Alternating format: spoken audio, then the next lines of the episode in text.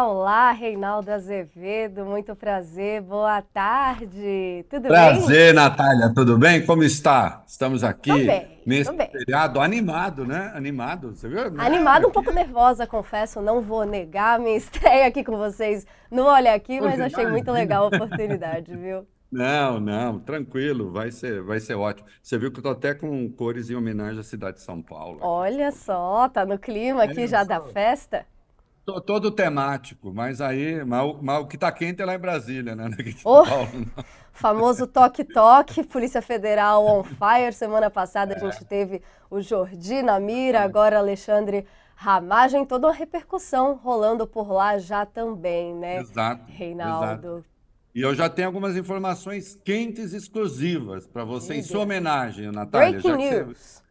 É, é, Breaking News, aqui, quentíssima, né? Então, podemos até começar por ela, mas faça a sua introdução aí Não, vamos lá. A gente vai trazer aqui então operação da Polícia Federal contra o deputado federal Alexandre Ramagem. Tem a oposição já criticando essa ação contra mais um parlamentar bolsonarista. A gente estava lembrando aqui que teve semana passada operação contra o deputado Carlos Jordi, alvo ali da PF. A gente lembra, Ramagem comandou a ABIN no governo é, Bolsonaro. A gente também está falando de toda a repercussão que isso vai dar lá no Rio de Janeiro, por causa da pré-candidatura dele à prefeitura. E as reações, eu estava aqui fazendo um destaque direto ao presidente do PL, Valdemar Costa Neto, que estava falando aí em perseguição, todo aquele discurso que a gente já acompanha da ala bolsonarista quando se trata desse tipo de investigação, falando de narrativa de perseguição aos seus por causa do Bolsonaro. Aqui esse tweet dele na tela dizendo que esse negócio de ficar entrando em gabinete é uma falta de autoridade do Congresso Nacional. Ontem a gente acompanhou também, está no nosso cardápio aqui da discussão, é, um certo protesto é, da, da ala bolsonarista do governo falando, cobrando do STF posição é, nesse tipo de, de investigação, né, Reinaldo, envolvendo aí nomes grandes, Isso. envolvendo deputados, que é preciso ter um limite, ter um cuidado, vai ser destaque aqui no nosso cardápio, que está todo com gostinho dessa operação da Polícia Federal de início a fim, mas por favor, suas informações exclusivas, exclusivas aqui para o programa, diga. Então vamos lá. Olha, primeira coisa, né? Quase joco, já- quase jocosa a informação.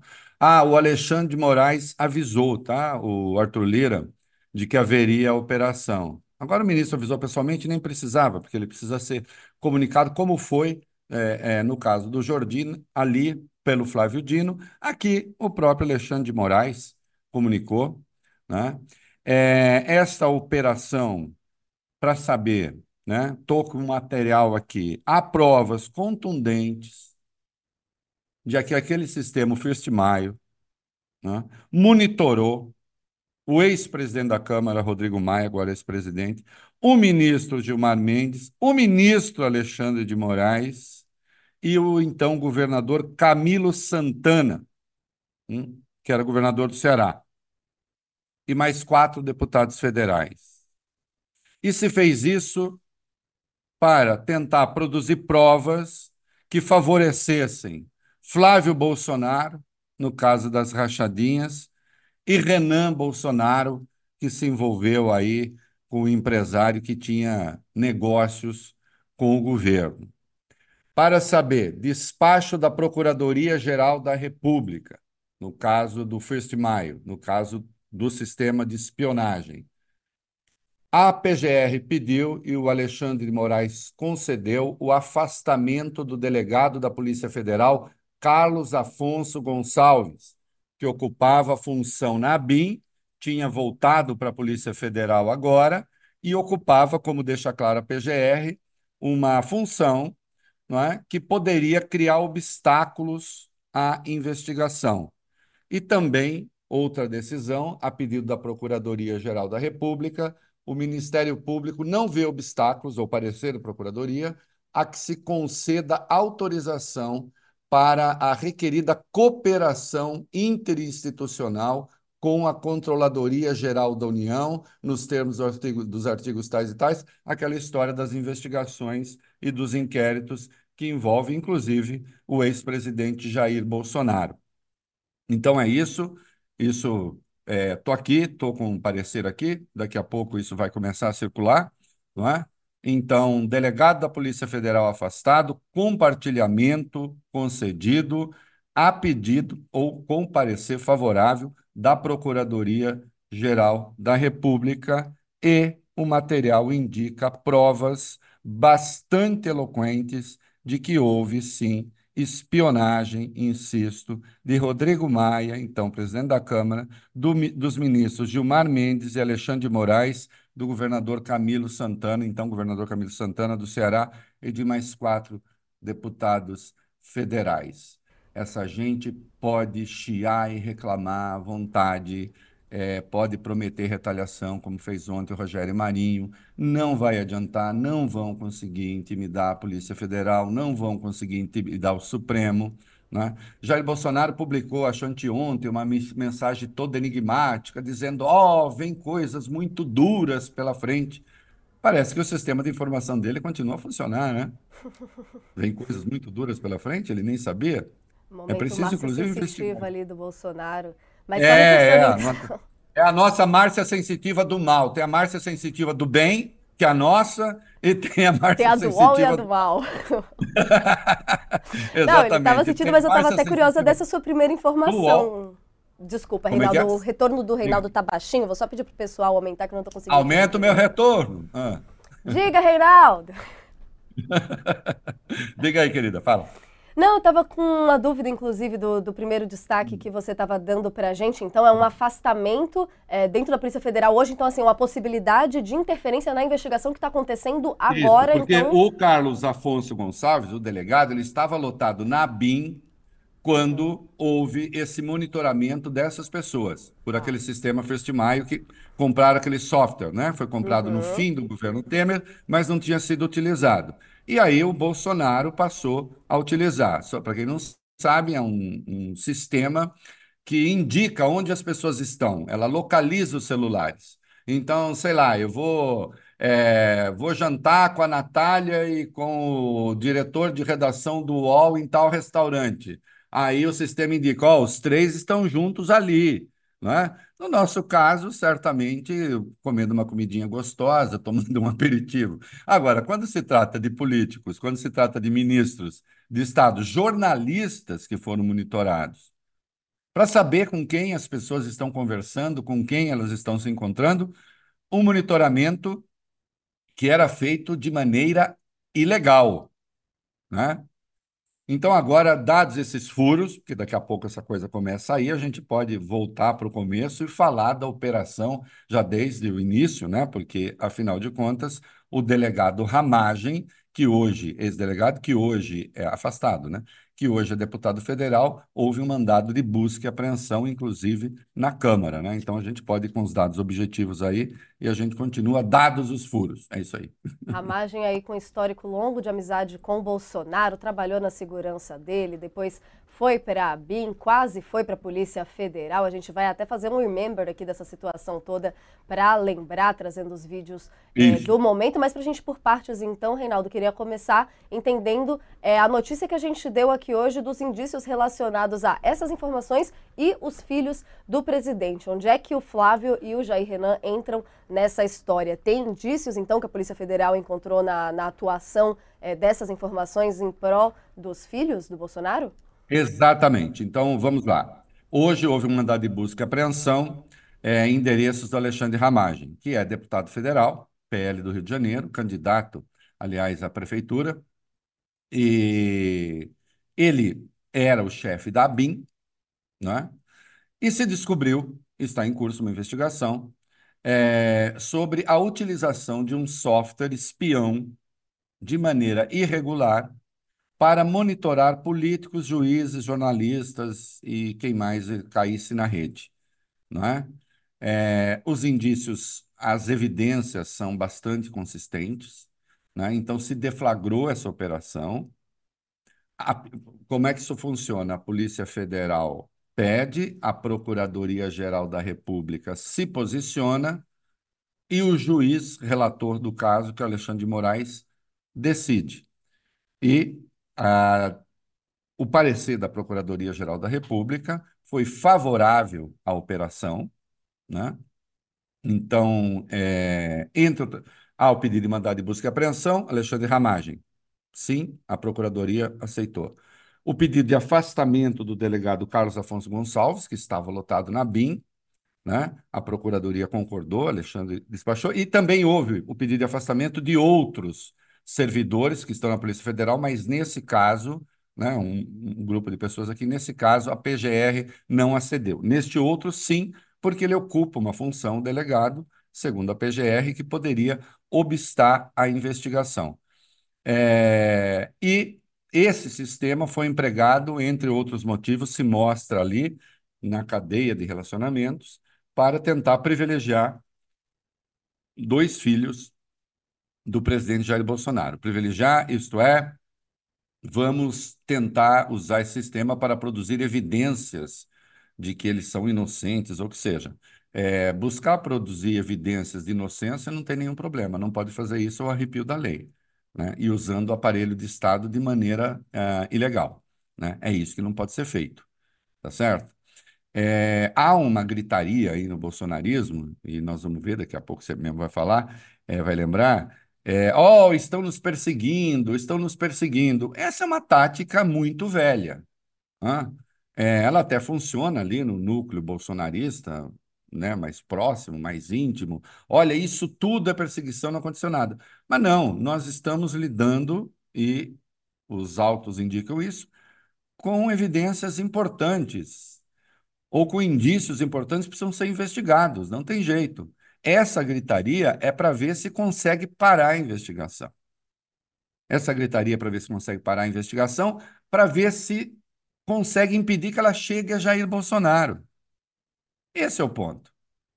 Né? Isso tudo tem um, um alvo. O que, eles estão vendo é o seguinte: bom, é... chegaram a Carlos Jordi, líder da oposição na Câmara um bolsonarista graduado. Bom, se chegaram a ele, é sinal de que então eles não vão se intimidar com cargos, não vão se intimidar com... E não vão. A investigação vai continuar.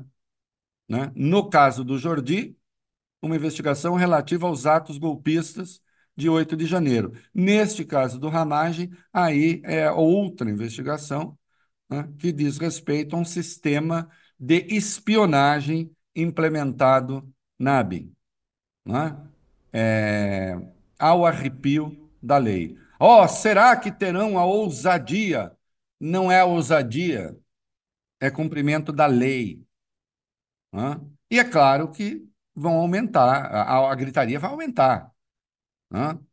Entre outras coisas, eles querem impedir, querem que o presidente da Câmara, o presidente do Senado, é, cria obstáculos para que esses mandados sejam executados, e não há obstáculo nenhum. Havendo autorização judicial, pode-se fazer mandado de busca e apreensão, Câmara, Senado, etc. Aliás, ontem se discutiu a possibilidade de apresentar uma PEC, uma proposta de emenda à Constituição, para impedir, o Natália, que a PF execute mandados de busca e apreensão na Câmara e no Senado. E a proposta do texto, por favor, não tenha uma crise de riso. É a seguinte: é, ou tenha, seria muito bacana.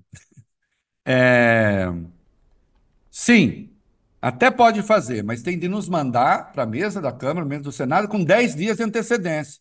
E nós vamos ter 10 dias para decidir o mandado de busca e apreensão. Imagine você um mandado de busca e apreensão que tem um prazo de 10 dias. Vai no Eu mesmo até brinquei. que a gente estava conversando com o Sakamoto aqui mais cedo, de uma fiscalização trabalhista que foi avisada antes de que ia ser. A gente estava até brincando. É a Polícia Federal falando, vou bater aí no gabinete, esconde o esconde Ó, eu vou aí, ó, tem 10 dias. Você tem 10 dias para assumir com as provas.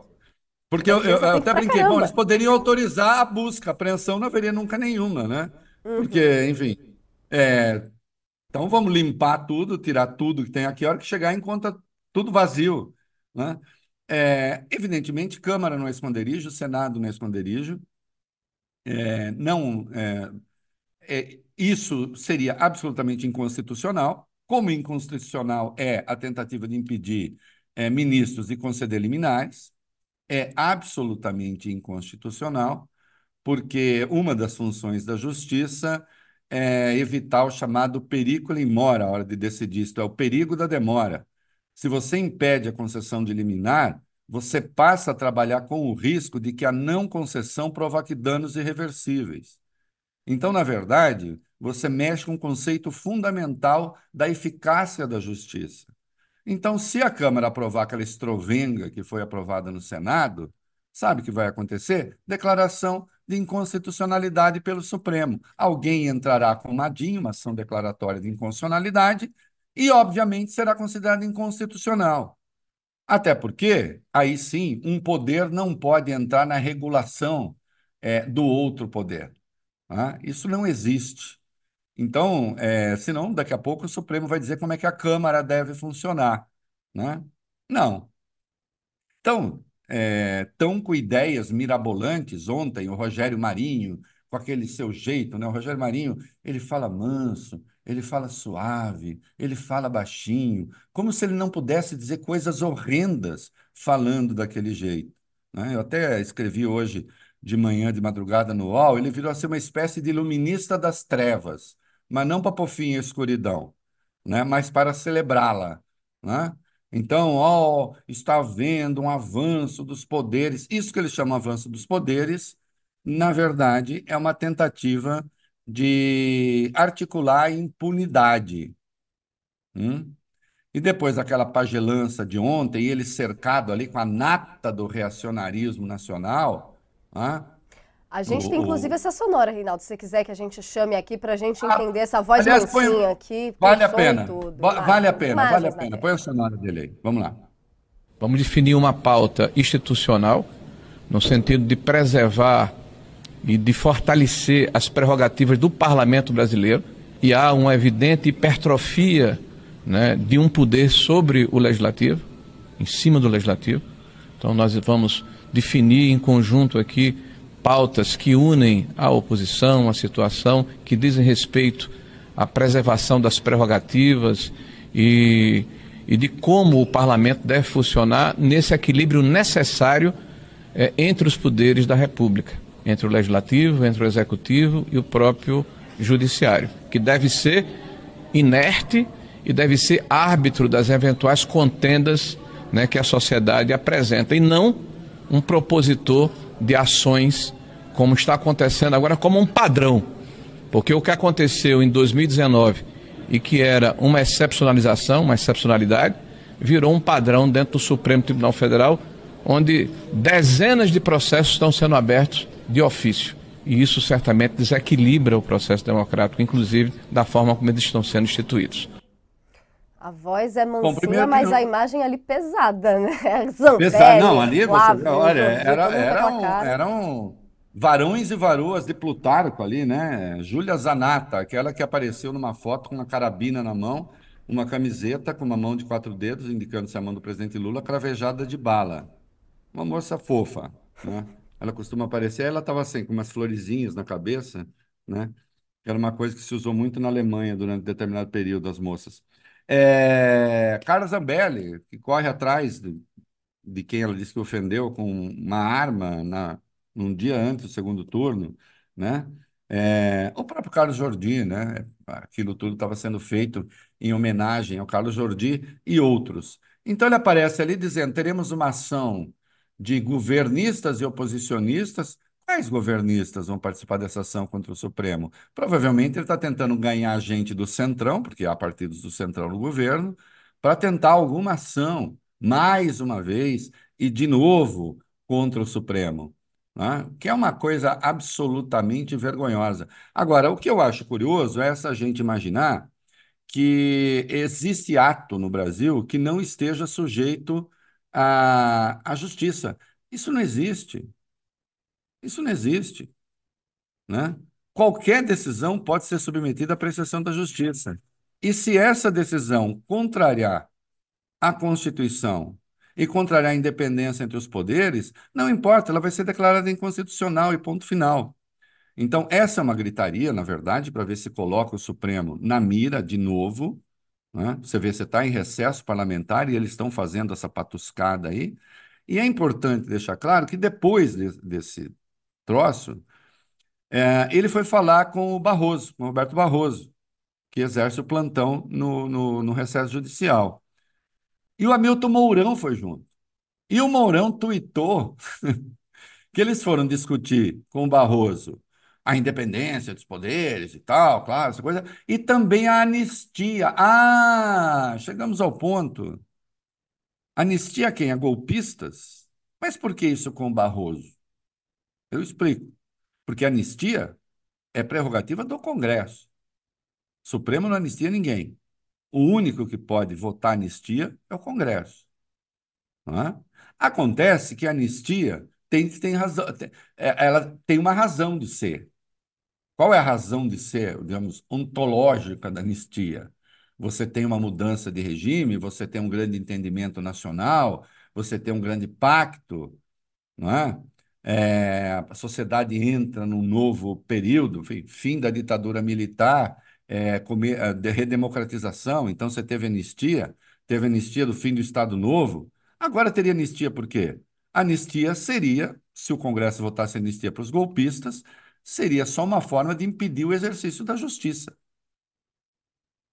Então, também essa decisão do Congresso estaria submetida ao Supremo. Não tem como. Anistia, ou então vamos pegar uma prerrogativa do presidente? Graça, né? aquele que concedeu para o Daniel Silveira. Hum? Sim, prerrogativa do presidente, artigo 84. Tá certo. Agora, foi submetido ao Supremo, e o Supremo disse: mas vem cá, essa graça está sendo concedida com qual propósito? Aliás, propósito declarado pelo próprio presidente. Desfazer uma ação do Supremo. Considerando que o executivo não é corte revisora do judiciário, então essa anistia, é, essa graça, está sendo declarada sem efeito. E o seu Daniel Silveira está na cadeia. E ponto. Né? Então, não é assim que a música toca. Então, eles estavam lá, já estão tentando cavar anistia. E o objetivo último, na verdade, é ver se cria um ambiente para tentar é, reverter a inelegibilidade de Jair Bolsonaro, que também não vai acontecer. Ademais, essa condenação dele não é uma condenação que se deu é, na esfera penal. Condenação no Tribunal Eleitoral. Né? Agora, eles temem muito, porque, por exemplo, esse compartilhamento que foi autorizado é, pelo Alexandre de Moraes com a CGU dos inquéritos que dizem respeito a Jair Bolsonaro e outros, eles sabem que o caldo pode engrossar. Né? Jair Bolsonaro cometeu um monte de crimes quando era presidente da República. Os crimes de responsabilidade, crimes que só presidentes, podem cometer, e autoridades, ministros, etc., o crime de responsabilidade desaparece junto com é, o exercício da função. Então, você não pode acusar hoje Bolsonaro por crime de responsabilidade, porque o horizonte do crime de responsabilidade é o impeachment. Você não pode empichar quem não é presidente. Então, acabou. Crime de responsabilidade morre. Mas crime comum, não. O crime comum continua. Não é? Então, é, eu entendo que ele cometeu crime de responsabilidade quando ele foi lá, eleitoral, e ele foi condenado por isso, juntou os embaixadores lá e disse, papapá, né, que tinha fraude. Ah, bom, o eleitoral ele já pagou, o de responsabilidade desapareceu. Agora, às vezes que ele atentou contra a urna eletrônica, contra o processo eleitoral, isso é crime previsto no Código Penal. Isso é crime comum como outros, no que diz respeito à vacina, né? quebra de sigilo de investigação. Esses crimes são crimes comuns. Eles não desaparecem. Há inquéritos a respeito. E o medo, óbvio, é que Bolsonaro, que vive dizendo que quer voltar ao Palácio do Planalto, eu diria para você, a Papuda está muito mais próxima do que o Palácio do Planalto. Né? Ele pode ficar certo disso. Hum. Pode até demorar um pouco, mas chega.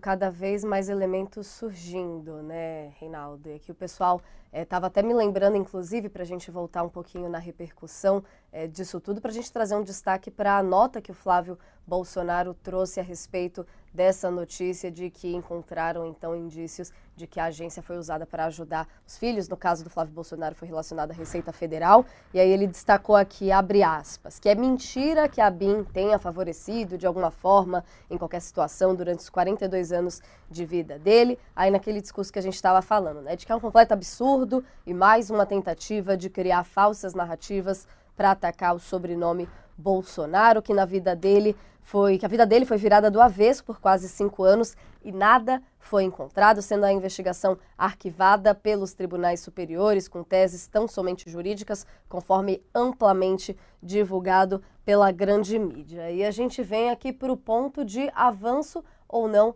dessas investigações, porque, mais uma vez, como você disse, né, citando também o caso do tweet do Valdemar é, da Costa Neto, é, situações de querer abafar um discurso para evitar do, do, das investigações subirem, Reinaldo? Você estava falando aí de que boa parte desse discurso, dessa narrativa, de que é toda uma questão de perseguição, de ataque, é para abafar a discussão, é para ela não chegar em Bolsonaro. Como é que você vê essa resposta aqui do Flávio e como é que ela se mistura do... no, na narrativa toda? Já que o Flávio é advogado, né, ele disse que até o pai dele o havia convidado para o Supremo né, uma vez, mas ele preferiu não. É, ele é advogado, mas depois preferiu lidar com chocolate, com político. É, o Flávio sabe muito bem que esse negócio, minha vida foi virada do avesso, os tribunais, ele sabe que houve ali um erro de origem, um erro formal, né, que ele tinha prerrogativa, né, é, ele tinha Tribunal Especial para Prerrogativa de Função, o Ministério Público do Rio cometeu um erro ali e foi por isso que, no caso dele, as investigações acabaram emperradas e não deram em nada. Só que aquilo ali, ô Flávio, é, era diretamente ligado à coisa da rachadinha, não sei o quê. Agora nós estamos falando de uma outra coisa. E ele sabe disso, é outra investigação relacionada àquela, relacionada à rachadinha, mas não se trata de saber se a rachadinha aconteceu ou não. Agora é saber se o Estado foi usado, se o Estado foi mobilizado de maneira ilegal para favorecê-lo. É isso. Há indícios de, de, de, que isso aconteceu. É isso que está sendo investigado. Né? Se houve isso, se a BIM fez isso, e veja que é, você não está sendo investigado, por hora nesse caso. Né? É, o que já é não deixa de ser assim, um cuidado extremo que você está tomando, né? Porque que eu saiba, você não é investigado nesse caso em particular. E quanto a essa história de dizer que tudo é uma narrativa, bom, isso virou. É, tempo que eu lidava com letras, não sei o que, a gente chamava a palavra gaveta, né? A palavra gaveta é aquela em que tudo cabe. Você fala, é, por exemplo, a palavra coisa. O que, que é coisa? Tudo. Tudo é coisa. Né? Ah, as coisas. né? Você tem, não é isso? Você tem aquela gaveta de, de perdidos em casa? De tem um monte de coisa lá. Treco? É, você não sabe onde colocar? Eu tenho aqui, não sei você. Eu não sei onde colocar isso, mas também não quero jogar. Uhum. Põe naquela gaveta. Vai que um dia eu preciso. Tá, e né? falando em gaveta, a gente pode até fazer esse recorte para o passado é, Reinaldo, para a gente separou aqui algumas imagens para a gente lembrar essa história toda, inclusive uma entrevista do Roda Viva de 2020 que Gustavo Bebiano, que foi secretário-geral é, da presidência, já chegou a falar sobre essa tentativa de montagem de um gabinete paralelo na ABIN. Vamos colocar Isso. aqui na tela. Vamos lá. Um belo, dia, um belo dia o Carlos me aparece com o nome de um delegado federal e de três agentes, que seria uma ABIN paralela, porque ele não confiava na ABIN. O general Heleno foi chamado, ficou preocupado com aquilo, mas o general Heleno não é de, de confrontos, e o assunto acabou ali com o general Santos Cruz e comigo. Nós aconselhamos ao presidente que não fizesse aquilo de maneira alguma, porque é muito pior que o gabinete do ódio, do ódio aquilo também seria motivos para impeachment. Eu não sei, depois eu saí, se isso foi instalado ou não. E tinha também aquela é. famosa reunião ministerial, né? Se quiser, a gente já pode emendar tudo num bolo só para... Deixa eu só falar um pouquinho dessa coisa do, do, do Bebiano. Claro. Veja que o Bebiano, é, se houve, eu acompanhei, é, a, você é, também, é, a campanha de 2018, é, né? 2017, 18 já, a verdade, 17, e o Bebiano foi ali o mais fiel escudeiro de Jair Bolsonaro, inclusive para algumas ações muito perigosas, a greve dos caminhoneiros que houve no governo Temer, Na prática, foi uma greve liderada por Jair Bolsonaro, já era parte do bolsonarismo. Tem o Bebiano até discursando em palanquinho, lá no meio dos grevistas e tal. Então, ele foi um bolsonarista fiel. Aí, quando é, um advogado, né, que tinha relacionamentos aí no mundo jurídico, é, quando o Bolsonaro se elegeu, houve uma ala do bolsonarismo que disse: bom, agora a gente é governo, a gente tem que se comportar com uma certa institucionalidade. Hum? E teria sido, note o que eu vou falar aqui, do ponto de vista de quem quisesse preservar o poder, teria sido o caminho correto, tecnicamente correto. Nada daquela gente é correto. Mas eu estou dizendo, era o caminho prudente, vai, a palavra é essa.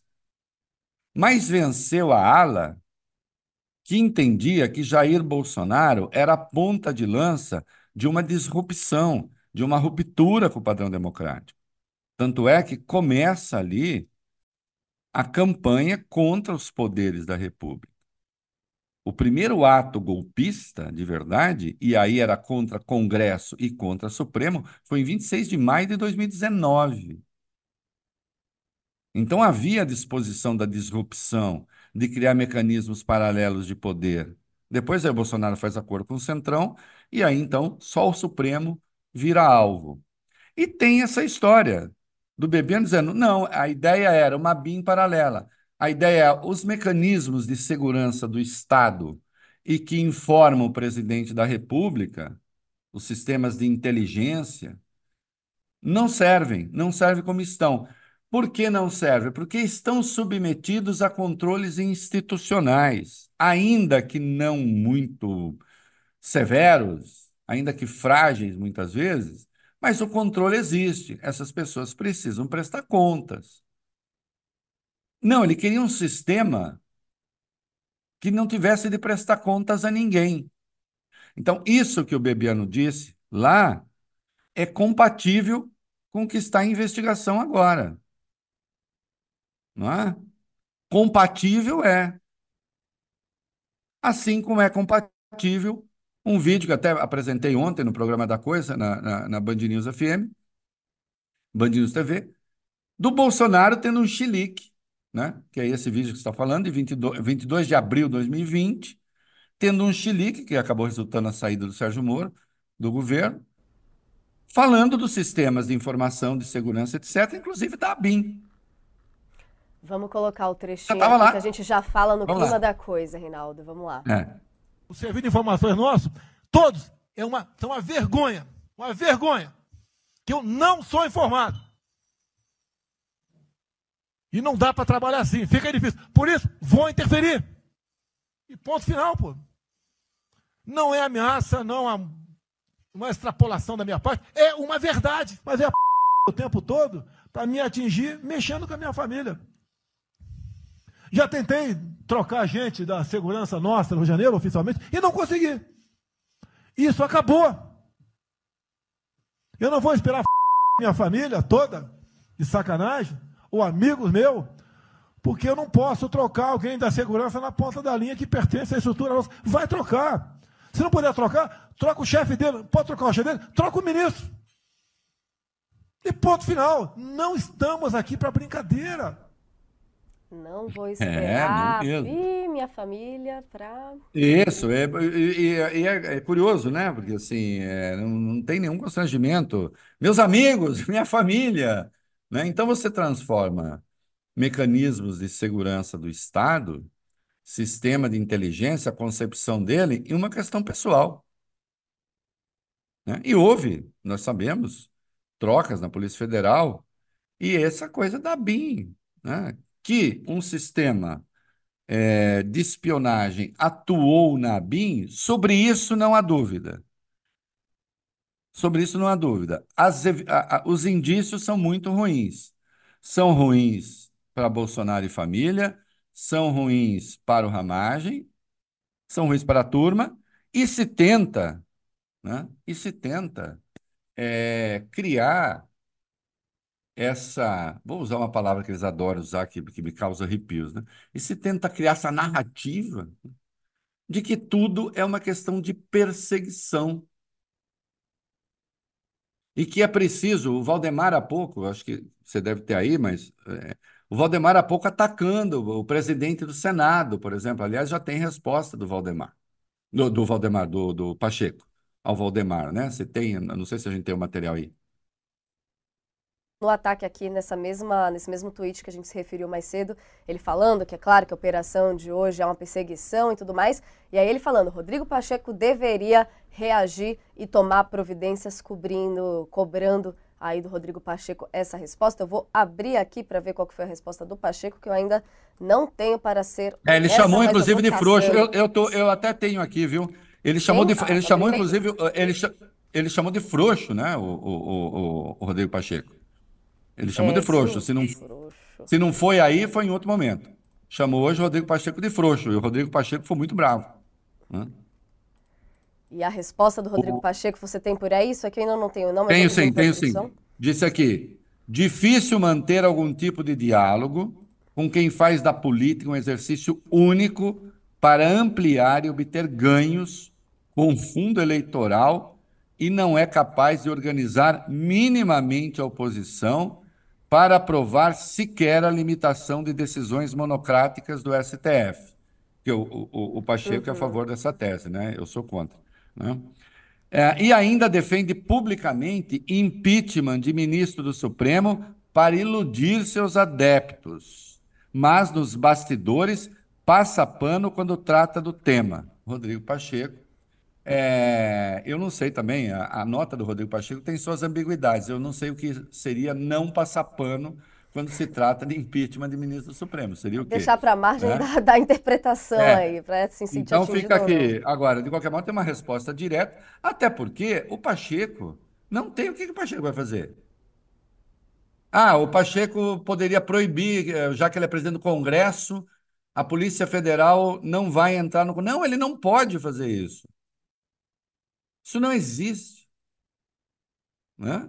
Isso não existe. Agora eles querem iniciar uma cruzada, querem meter o Congresso numa cruzada contra é, o Supremo Tribunal Federal para proteger pessoas que estão sendo investigadas por crimes eventualmente cometidos. É, o cometimento, não vou falar crime cometido, porque aí já é o julgamento e, portanto, já enseja a punição. Agora, as evidências, os indícios são muito grandes. O que essa gente quer é a garantia de que não haverá investigação nenhuma. É o que eles chamam de pacificação. É isso que o, o glorioso é, Rogério Marinho gostaria que acontecesse. Vamos fazer o seguinte: vamos pacificar. Isso até, até alguns colunistas já caíram nessa conversa na grande imprensa. É, o ah, não está havendo pacificação, porque eles ficam. Não está havendo pacificação porque tem golpista sendo investigado? É isso? Não era para investigar golpista? Não está havendo pacificação porque pessoas que se envolveram com um esquema paralelo de espionagem, porque o sistema aconteceu. Aquilo aconteceu. Apuram-se agora as responsabilidades. O que? Pacificação é não investigar? É isso que é pacificação? Isso não é pacificação, isso é impunidade. Isso é passar E nós estamos falando de coisas e nós estamos falando de coisas muito graves. Golpe de Estado é muito grave. Não é? Espionagem é muito grave. Então não é, não estamos falando de coisinha pequena, não. É coisa séria. Aí, não.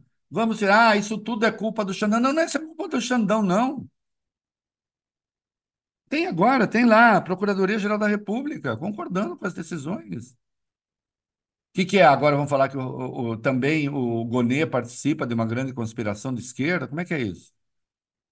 Isso é uma maluquice. Serve para embalar radicais, extremistas, serve para enganar os trouxas, que vão continuar nessa pauta. Enquanto isso, bom, enquanto isso, o país vai avançando.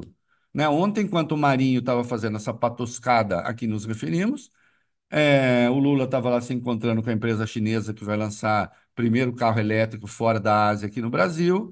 A GM anunciava 7 bilhões de, de investimento. O país caminha. Né? Agora, eles querem ficar nessa pauta. Defesa da impunidade.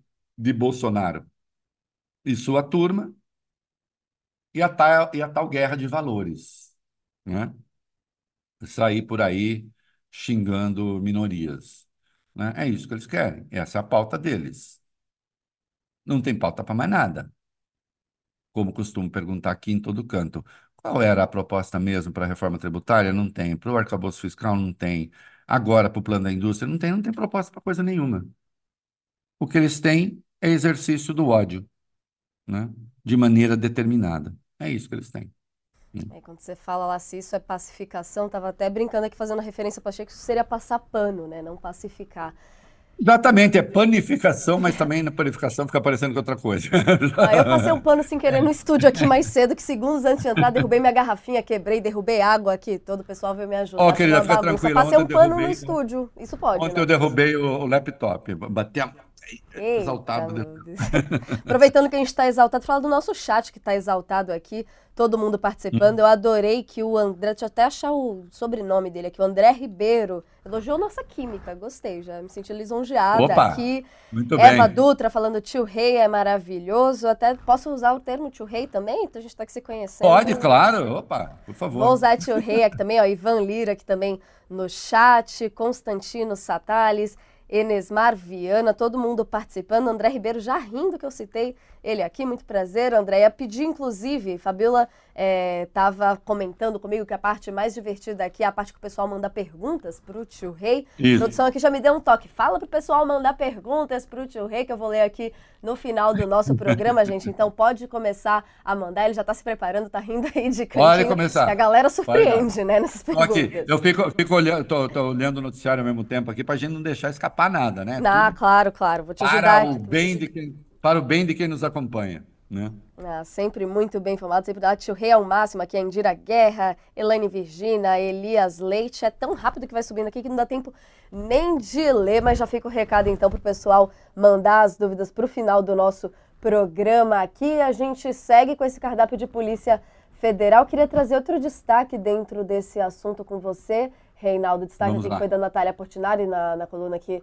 no UOL, falando de uma operação que teve ano passado, né, lá em outubro, que encontrou um relatório detalhando é, relações, estava falando aqui do nome de uma ação de inteligência, estava buscando encontrar vínculos, era do Gilmar Mendes e do Alexandre de Moraes, eles tentando buscar vínculos ali com a facção criminosa PCC. A gente colocou aqui o destaque na tela, esse documento também é, citava as missões que eram encomendadas na gestão de Alexandre Ramagem ali na ABIN, Reinaldo. Que missões são essas e de onde saiu essa ideia aí de buscar relação com o PCC?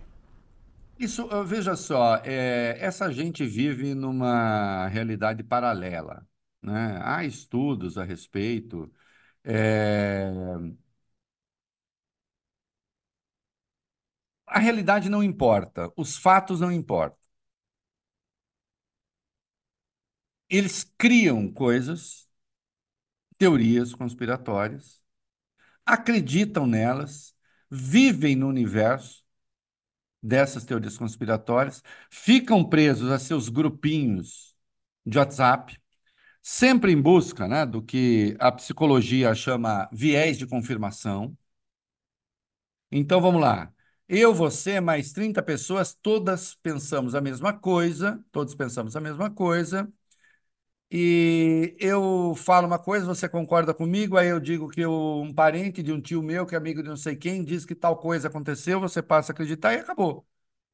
E eles conseguem, eles têm, são estruturados para fazer com que isso tenha ali uma central de radiação de boatos e isso se espalhe.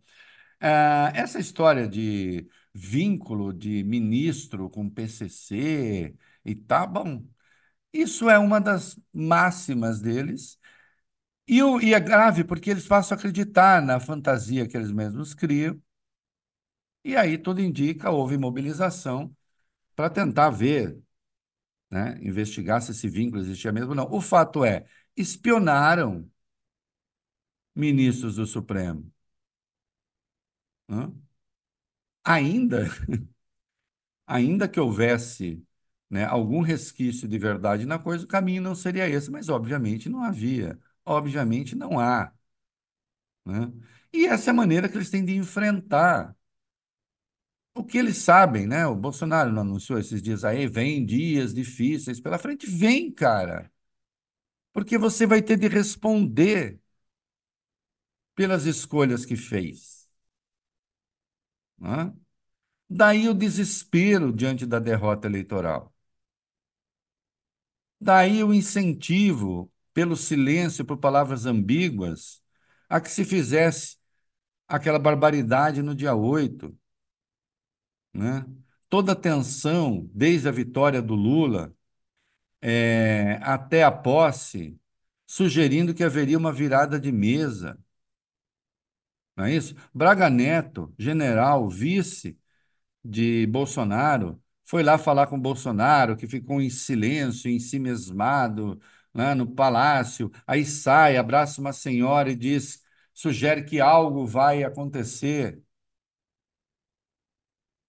O grande temor que vocês tinham é o quê? A velha história, né? Vocês sabiam o que tinham feito no verão passado, no inverno passado, na primavera passada, no outono passado. E a chance de que algumas coisas, ao menos, viessem a público eram grandes. E estão vindo. Né? E suspeito que outras virão. Quem segue dentro do modo institucional não tem que temer nada. Agora, vocês sabem que não aconteceu assim. E que aqueles que estavam empenhados em ter um comportamento institucional foram chutados do governo antes do, de terminar o primeiro semestre. O, o, o Bebiano, ele foi mandado embora em fevereiro. O Santos Cruz, se não me engano, foi ali por março, abril. Então, aqueles que, ainda que tivessem colaborado com Bolsonaro, que a meu ver já dizia barbaridade, a meu ver não, que obviamente dizia barbaridade já como candidato. Já como candidato tinha uma linguagem golpista, mas sei lá, se as pessoas achavam que valia a pena, né? É, mas as pessoas que tinham noção do que são as instituições, ou pessoas honradas, o Santos Cruz é um homem honrado, né? Essas pessoas foram chutadas do governo. Né? E mesmo aquelas que resistiram mais tempo, como o, o general Azevedo e Silva, né? que aliás tem meu sobrenome, meu tio, não, não é, ex-ministro da Defesa, você lembra, ele foi posto para fora também, com os três comandantes militares, que Bolsonaro queria uma articulação que intimidasse o processo eleitoral, o TSE e tudo mais. Bom, essa gente achava que não ia responder.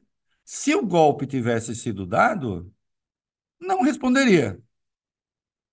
Né? Que, aliás, uma das críticas que é, os imbecis fazem a, ao Código Penal, aos artigos 359L e M, é que, o Natália, é, fala em tentativa de golpe de Estado e tentativa de pune a tentativa de golpe de Estado e a tentativa de romper o Estado de Direito. E aí, né, alguns, inclusive colunistas das catacumbas, como pode punir a tentativa? Sabe por que pune a tentativa, o, o, o babaca? Pune a tentativa porque se não se pune o golpe de Estado. O golpe de Estado, depois de dado, quem é punido são os democratas. Ué, se o golpe de Estado é dado, quem é que vai ser punido? Eu, você, né? os democratas. Golpista vai punir golpista? Não. Aí teria que haver a redemocratização para punir. Se pune a tentativa, que justamente não pode nem tentar. A democracia não admite que se tente derrubá-la. É assim que funciona. Ah, eu não gosto disso, cai fora. Cai fora da política, vai viver uma vida isolada, vai viver sei lá onde, vai viver em alguma caverna. Ou então, se não serve a democracia brasileira, procura o que serva. Né? Essa gente ficou desesperada quando percebeu que ia perder, porque sabia o que tinha feito. E todas as garantias estão aí, o Estado de Direito está funcionando a amplo direito de defesa. Né? De e vão def... se defender. Assim, falando em direito de defesa, a gente falando de prevenção, manutenção do sistema democrático aí. Você estava falando mais cedo que estava tentando ficar de olho nas notícias, atualizando. Eu estava aqui tentando fazer o mesmo, aprendendo ainda essa dinâmica aqui de conversar e atualizar o UOL. Vi aqui destaque do Felipe Pereira, agora de 10 minutinhos atrás, falando então que Ramagem se negou a prestar depoimento sobre essa suspeita aí de espionar autoridades. Aqui então a informação de que ele não vai prestar depoimento hoje, como estava previsto. Ramagem avisou os investigadores que só vai comparecer quando tiver acesso ao material obtido pela Polícia Federal, até que socorra. Então, a diretriz é que ele não responda as perguntas dos agentes, isso de acordo com a assessoria de imprensa. O depoimento estava marcado, então, para 11 horas da manhã na sede da PF, onde está lá o Felipe Pereira, nosso repórter, trazendo esse destaque, Reinaldo. É um direito que ele tem. Olha, o Ramagem, ainda bem que existe democracia, né? Ele tem esse direito. Né? Pensou, Ramagem, se fosse a ditadura que o, o seu chefe político queria? Né? Não tem essa de se negar a depor, a pessoa vai para o pau de arara.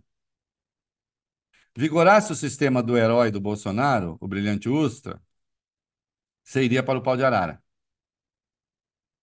Felizmente, nós, os democratas, ganhamos a turma pró-ditadura perdeu, o Estado de Direito vige plenamente, e você pode, nessa fase, se negar a depor. Ok. Exercendo seu direito. E eu defendo esse direito, porque eu defendo a democracia. Eu não defendo é o direito que não existe de tentar fraudar a democracia. Aí não, aí não pode. Né? Aí a pessoa tem de responder por isso. E tomara que você evidencie a sua inocência. Eu torço. Eu torço pela inocência de todo mundo. Aldo, antes da gente ir caminhando para o fim do programa aqui, você quer falar um pouquinho de Centrão ou quer continuar na Polícia Federal? Porque também a gente está acompanhando lá, clima depois daquela do veto do Lula, o clima deu uma esquentada. É, a gente viu aqui a derrubada dos mais de 5 bilhões de reais das emendas é, de comissão lá no orçamento de 2024. É, e todo mundo falando muito de que está reclamando de barriga cheia, né? A gente está vendo aí um número recorde de emendas ainda, depois de toda aquela discussão do orçamento secreto, tudo continua ainda bastante sem transparência e uma discussão aí do que, que é possível, né? Essa queda de braço aí é sobre dinheiro, é sobre poder, é sobre o quê, Reinaldo? Olha, eles nunca tiveram, eles já, veja só, quando se fez a LDO, né? A LDO é sempre feita no ano anterior. Quando se fez a LDO, se reservaram já 47 bilhões para emendas, entre as emendas individuais, entre as emendas de bancada e as tais emendas de comissão, 47 bilhões e pouco. E ficou combinado, né, o que já era um absurdo, que as emendas de comissão ficariam em 11 bilhões. Isso foi aprovado na LDO. Já era um, um, um escracho. Entende? Que nunca se tinha chegado a esse valor. Só as emendas individuais são 25 bilhões. Mais 11 bilhões para emendas é, de bancada. Mais 11 bilhões para essas tais emendas de comissão. Aí fizeram o quê? Na na feitura do orçamento, da lei orçamentária anual propriamente, a LOA, aí meteram mais 5,6 bilhões, pegaram dinheiro de ministérios, caçaram recursos de ministérios, né?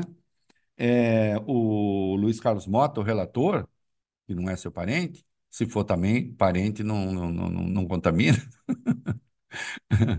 é, fizeram o quê? É, pegaram mais 5,6 bilhões das, dos ministérios e meteram nessas emendas. E aí foi para 53 bilhões.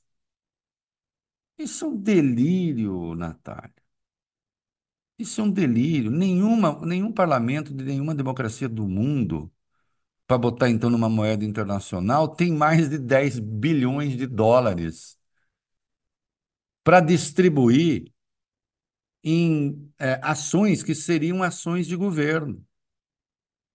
Para você ter uma ideia, isso é 23% do que sobra para o governo federal, os tais gastos discricionários, o nome é ruim. Gasto discricionário é custeio que tem da máquina e algum investimento. O Congresso está querendo um quarto disso. Se comportando como executivo. Isso não, esse regime não existe na face da terra. O parlamento tem todo esse poder com grana quando é parlamentarismo. Mas no parlamentarismo, o parlamento responde pelo governo. Então, o que está vigindo no Brasil é uma outra coisa. É um, é um sistema, sabe-se lá que nome tem esse troço. Semipresidencialismo, semiparlamentarismo, sei lá o quê.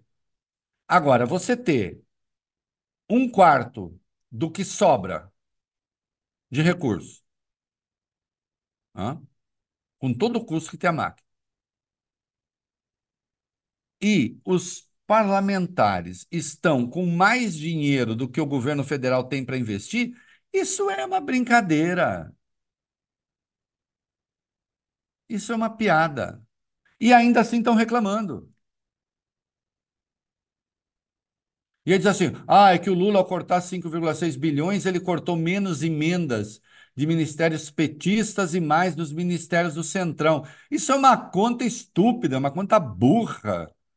Porque esses ministérios aí, falando Ministério da Mulher, Ministério dos Direitos Humanos, ministérios que têm já uma dotação orçamentária ridiculamente pequena.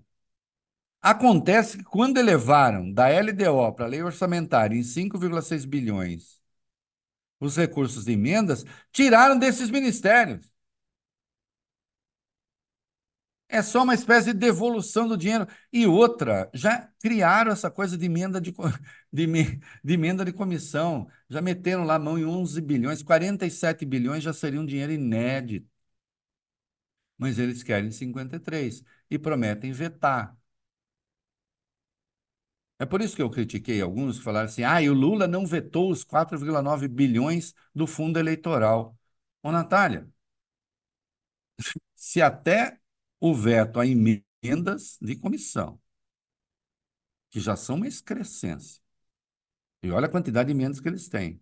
Eles prometem derrubar, imagina se o Lula resolve vetar é, o fundo eleitoral. O que, você acha que ia acontecer? Nossa senhora, aí já estão já falando de guerra dos vetos, aí sei lá, vai ser o apocalipse Sim. no caso, né? Então, assim, é exato. Outra coisa. A ideia, a, assim, então nós caminhamos para um modelo, para um sistema que não tem saída. Vai ter que ter uma alguma resposta terá de ter, que progressivamente esses caras vão tomando conta da gestão. Só que eles não respondem pela gestão. Ninguém vai cobrar do seu Arthur Lira. Olha, as coisas não deram certo. Ou, ou do Pacheco pegar o comando do Congresso. Ninguém vai cobrar deles, ou da mesa da Câmara, ou da mesa do Senado. Não, né? Ah, não, eu só distribuo emenda aqui, não sou eu que organizo esse troço. E aí é curioso, porque a hora de manter desoneração, por exemplo, de folha, entre desoneração de folha e desoneração do pagamento de INSS de prefeituras, coisa de 16 a 18 bilhões, aí sim, não. Tem essa não. O governo vetou, derruba o veto. Eu quero desoneração. Eu tiro receita eu tiro receita do governo e depois pego uma parte e mando para as emendas e fica parecendo bom, governo que não governa. O, o governo Bolsonaro, a rigor, foi um governo que não governou, só que ele não ligava para isso. Deixa lá a coisa do orçamento secreto correr, dane-se, eu estou aqui para pregar golpe, não estou aqui para governar. Não estava nem aí. Tanto é que você desconhece medidas do governo. A única coisa de monta foi a privatização da Eletrobras, mal feita, mal feita, com um monte de dinheiro público, diga-se de passagem, e ainda assim o governo conservando 43% das ações, mas respondendo no conselho como se tivesse apenas 10%. Né? Tudo mal feito, tudo atrapalhado, não tinha plano nenhum, não tinha projeto nenhum, porque ele também não queria governar. Ou havia alguma orientação e tal. Né? Então fica isso. E, e, a reação até da imprensa tem sido uma coisa meio assim, ela, ela é muito modesta perto do tamanho do absurdo. Né? Tem uma reação, uma gritaria danada quando vem um plano a favor da indústria, que aliás é bom, e não é deficitário, e não, não, deficitário não provoca déficit, não, não, não faz aumentar a dívida, isso tudo é mentira. Né? Aí sim, e o Congresso vai indo, se acercando, tomando conta, tomando conta, tomando conta, tomando conta. Ora, se você toma conta do orçamento, você toma conta do governo. E da pior maneira, insisto, não tem de apresentar resultado. E quando esse dinheiro vai para as emendas, esse dinheiro ele é todo fragmentado, balcanizado, não se fazem políticas públicas. Atende-se ao arraial de cada um. Então começou assim, 2015 foi é, medida, as medidas individuais passaram a ser impositivas no governo Dilma. 2019, no governo Bolsonaro, as de comissão. E agora tentam transformar em positiva ah, as de bancada, né? E agora tem, no governo Bolsonaro as de bancada. E agora tentam transformar em positivas as de comissão.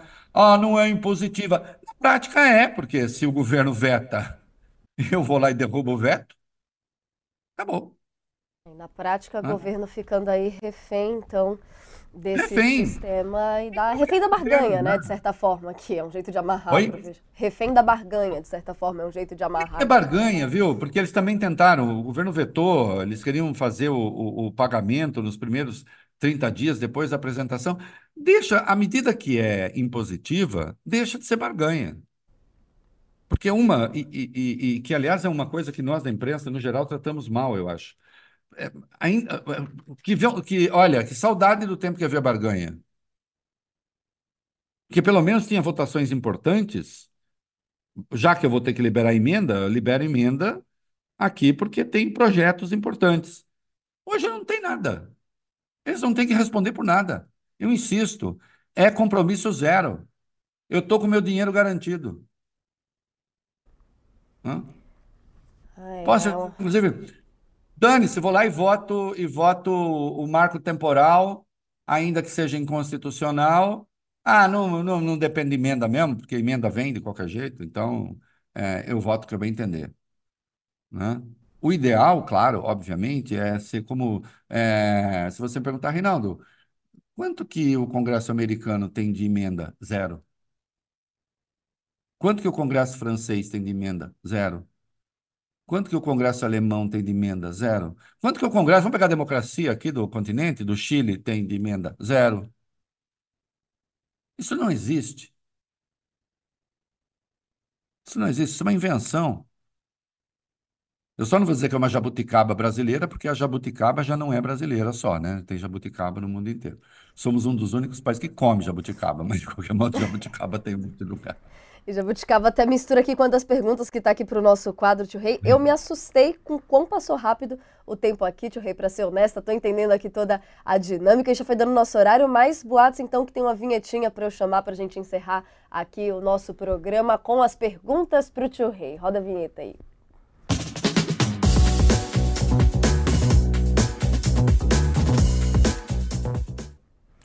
Tio Rei responde ainda no clima de toque-toque da Polícia Federal. Aqui a pergunta do César Costa. Tio Rei perguntando quais são os motivos que impedem o Bolsonaro de ser preso. Os motivos que impedem o Bolsonaro de ser preso é porque a prisão no Brasil se dá. É, ou você tem uma prisão é, temporária para efeitos de investigação, né? ou você tem uma prisão preventiva, isto é, atendendo aos, ao disposto no artigo 312 do Código de Processo Penal. Então, tem uma investigação em curso, e aí essa pessoa representa uma ameaça à ordem pública, à ordem econômica, existe o risco de não cumprimento da lei penal, isso é, o risco de fuga, e essa pessoa está interferindo na instrução criminal, isto é, bulindo com provas, testemunhas, etc. É a prisão preventiva. Ou você tem a prisão depois do trânsito em julgado né? É, a pessoa, depois de condenada, é presa. Bolsonaro não foi condenado, ainda em processo criminal, portanto, é, e, e, teria de ser em regime fechado, no caso, né? Então teria que ter uma condenação em regime inicialmente fechado.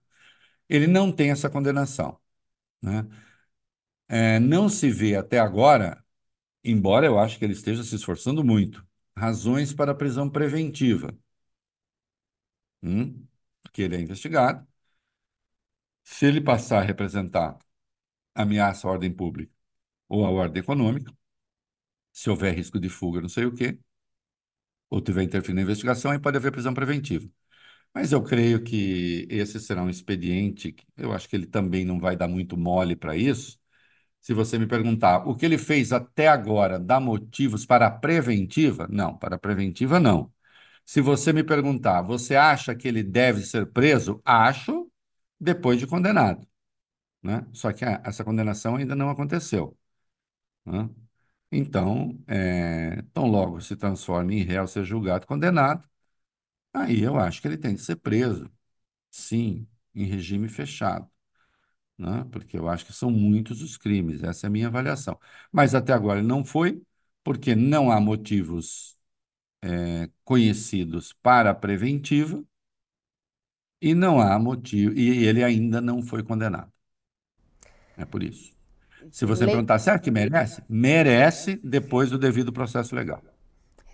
Respeitando os trâmites aí, né, Reinaldo? Aqui também tem a Leila Ribas puxando o assunto para a nossa São Paulo, que está de aniversário hoje, mas mais especificamente falando aqui para eleição. A gente viu a pré-candidata, agora oficialmente Tabata Amaral, concorrendo para a eleição aqui de São Paulo. A Leila Ribas pergunta quais são as chances de Tabata na eleição, essa eleição aqui de São Paulo que está tão nacionalizada, né, Tio Rei? Ela vai tentar furar aí a bolha desses dois lados? O que, que você responderia para Leila? Olha, eu é, vamos lá. Isso aqui não, em nenhum momento é previsão, tampouco é torcida.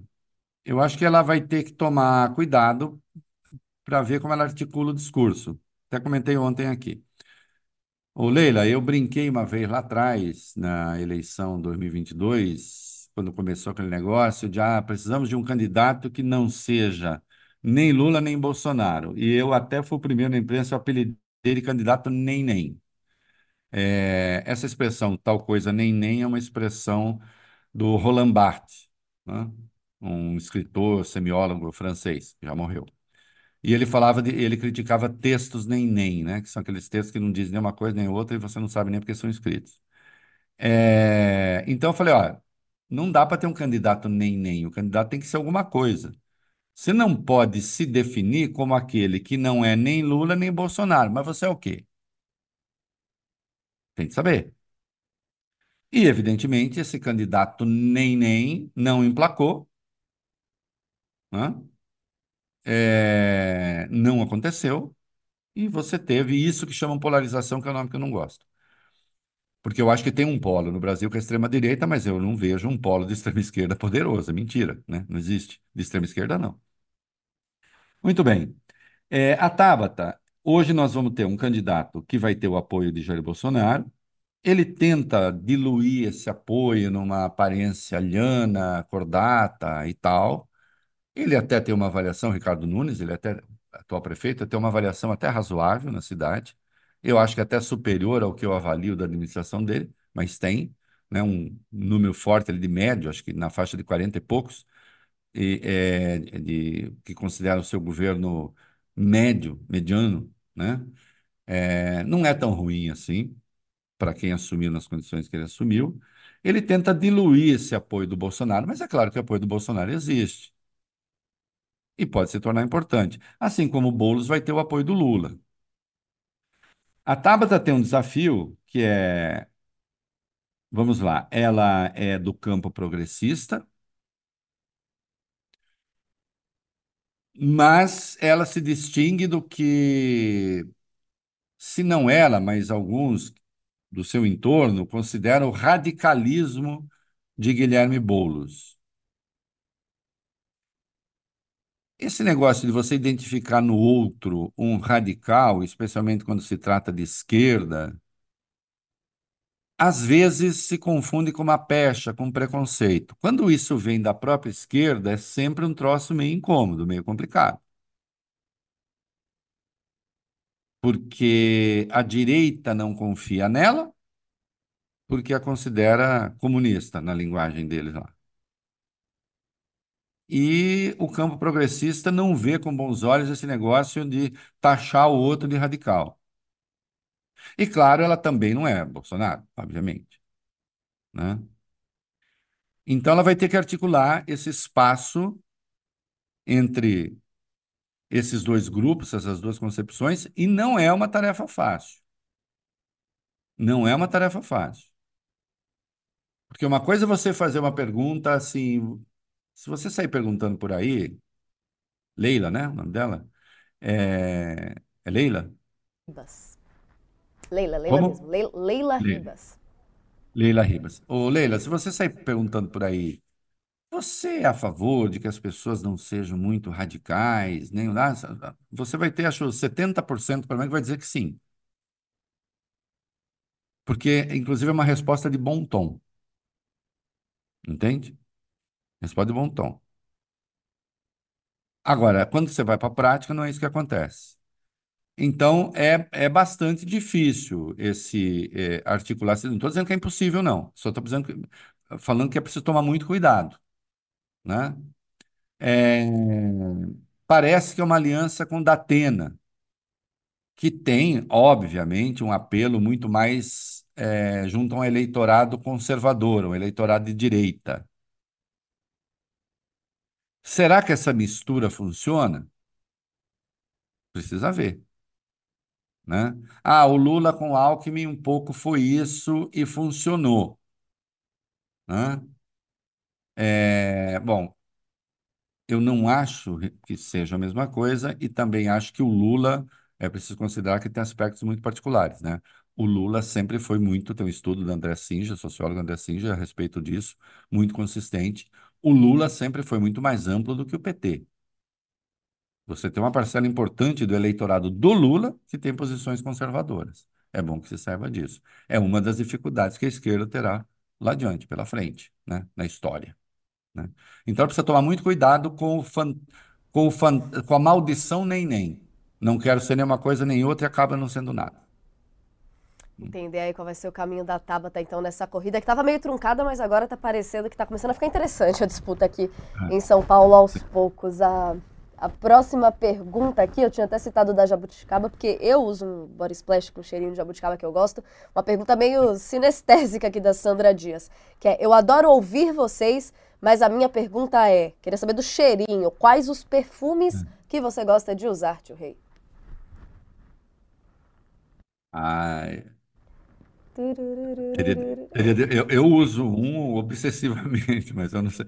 Eu vou ter que falar marca, é isso? Não, acho que Não, Pode, não, pode eu só não- eu descrever o cheiro, assim, qual o seu tipo É de, um de perfume, cheiro- qual te agrada? É um cheiro meio amadeirado, é, suave, porém marcante, Intenso. que eu uso todo, uso todo dia, mesmo em casa.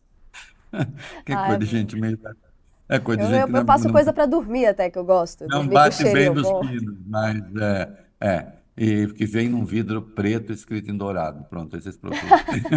Publi feita, publi misteriosa. Ai, Josias.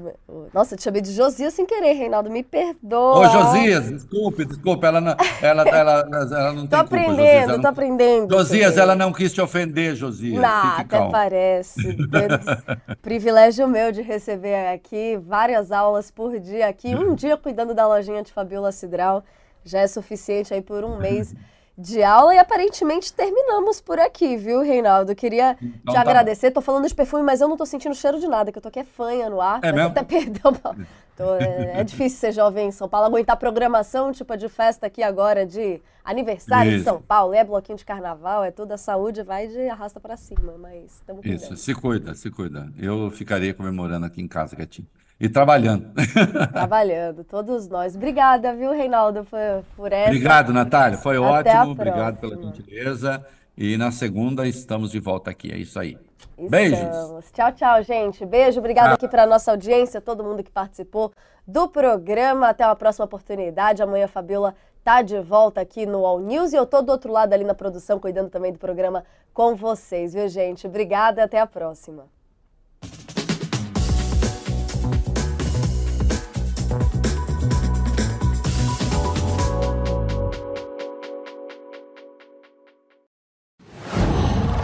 Qual?